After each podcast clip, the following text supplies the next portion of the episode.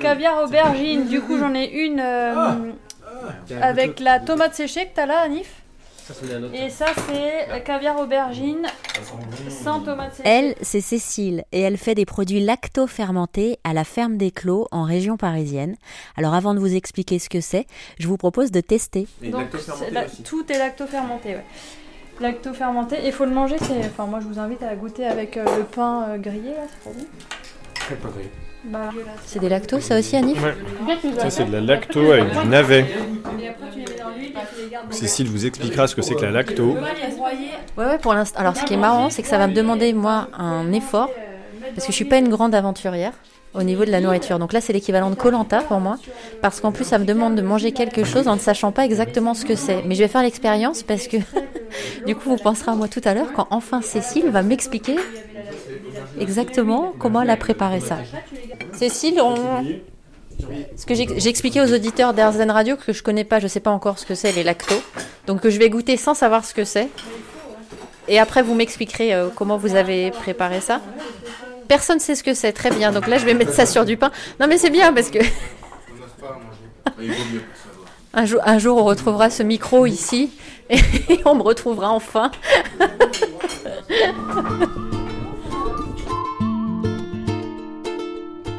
Alors pour vous expliquer le goût que ça avait, franchement, je vais avoir du mal. C'est quelque chose que je n'avais euh, jamais testé, euh, qui ne s'approche de rien de ce que j'ai pu goûter jusqu'ici. Du coup, j'ai retrouvé Cécile qui était en train de cueillir des framboises après la pause déjeuner et elle m'a enfin expliqué ce qu'étaient les produits lacto-fermentés. C'est une technique ancestrale hein, qui est utilisée euh, encore très régulièrement dans les pays de l'Est, en Corée, au Japon, il y en a aussi pas mal au Canada. Euh, donc c'est une manière de conserver les légumes et de les bonifier.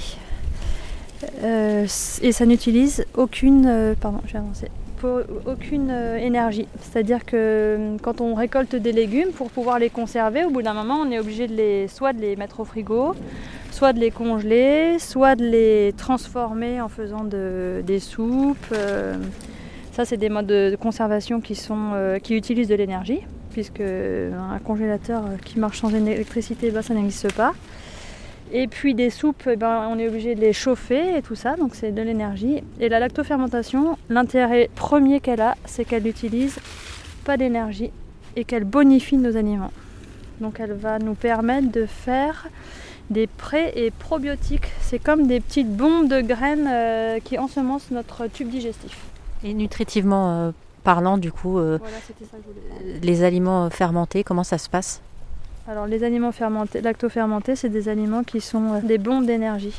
Et euh, l'intérêt de la lactofermentation, un, un très très grand intérêt, c'est que la lactofermentation, elle va augmenter la quantité de, de ces vitamines. C'est-à-dire qu'au lieu d'avoir, si on dit, je dis n'importe quoi, on a 1 gramme de vitamine C dans une carotte, on va passer à 100 grammes de vitamine C dans une carotte du fait de la lactofermentation.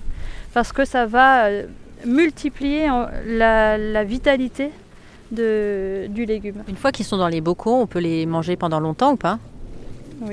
Euh, on peut garder ça euh, pendant plusieurs années, ça bouge pas.